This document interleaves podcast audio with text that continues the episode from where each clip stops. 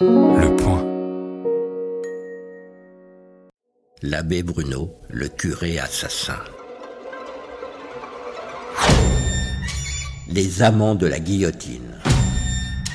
Une histoire racontée par Frédéric Lévineau. Ordonné prêtre en 1886, l'abbé Bruno est envoyé dans la commune d'Astillé, en Mayenne. C'est un grand gaillard, maigre et glabre, qui cache une âme luxurieuse. Dès qu'il le peut, il enfile des vêtements civils pour fréquenter les bordels de Laval. Il couvre ses maîtresses de bijoux.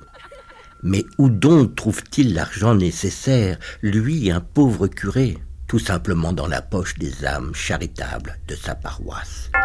Il les convainc d'aider financièrement des œuvres pieuses, lesquelles sont tout bonnement ses frasques sexuelles. Le diable pousse même l'abbé Bruno à mettre le feu à son presbytère pour toucher les indemnités d'assurance.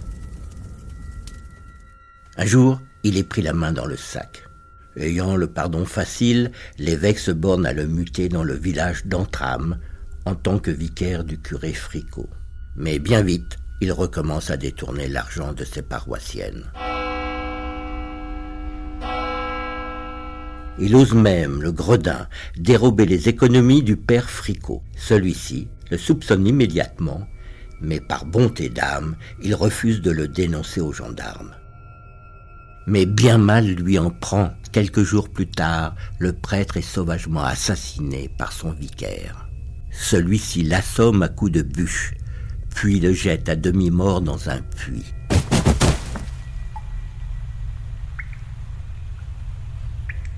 Mais le curé n'est pas impatient de rencontrer son Créateur, il s'agrippe à la paroi du puits pour éviter la noyade. Durant deux heures, il appelle à l'aide. Enfin, il voit une forme humaine se découper au-dessus du puits. Sauvé, il remercie Dieu, trop vite, car il s'agit de l'abbé Bruno qui est venu achever sa besogne à coups de bûche. Le lendemain, le corps est retrouvé dans le puits. Le cadavre est hideux à voir. La face balafrée par une énorme blessure, le nez embouilli, tous les membres brisés. Malgré les gros soupçons qui pèsent sur lui, l'abbé Bruno échappe à l'arrestation. Mais plus pour longtemps.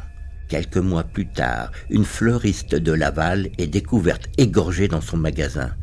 Plusieurs témoins accablent le prêtre maudit qui, cette fois, est arrêté.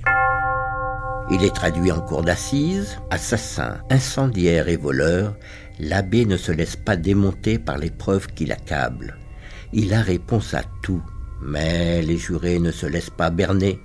La cour d'assises le condamne à mort. L'exécution est programmée le 30 août 1894 sur la grande place de Laval.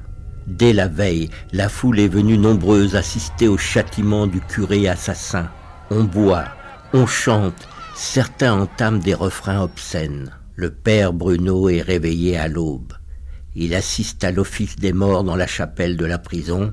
Il refuse le verre de Rome rituel en disant La Sainte Communion me suffit. Devant la guillotine, il proteste une dernière fois de son innocence et demande à l'aumônier de prier pour lui.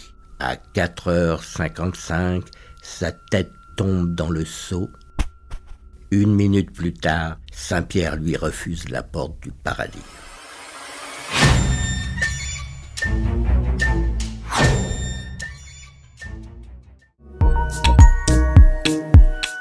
Retrouvez tous les épisodes des Amants de la Guillotine et l'ensemble des podcasts du Point sur Apple Podcast, Google Podcast ou sur votre application de podcast préférée. Le point.